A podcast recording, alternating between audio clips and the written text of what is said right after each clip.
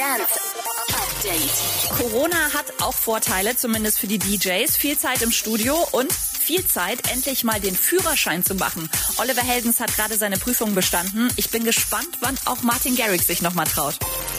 Hunderte Burning Man-Fans haben sich in der Wüste Nevadas versammelt, obwohl das eigentliche Festival abgesagt ist. Zed fühlt sich zurückversetzt in seine Teenagerjahre. Er trägt nämlich neuerdings wieder Zahnspange. Gut, heute heißen die Invisalign und sind aus durchsichtigem Plastik statt aus Draht. Aber muss man sich erstmal trauen. Und Barkamat hat sich entschuldigt, dass ihr so lange nichts von ihm gehört habt. Gab irgendwie nichts zu posten, schreibt er.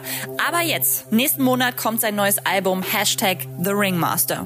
Update mit Claudi on Air. Jetzt auch als Podcast. Für tägliche News in deinem Podcast-Player. Abonniere I Love Music Update.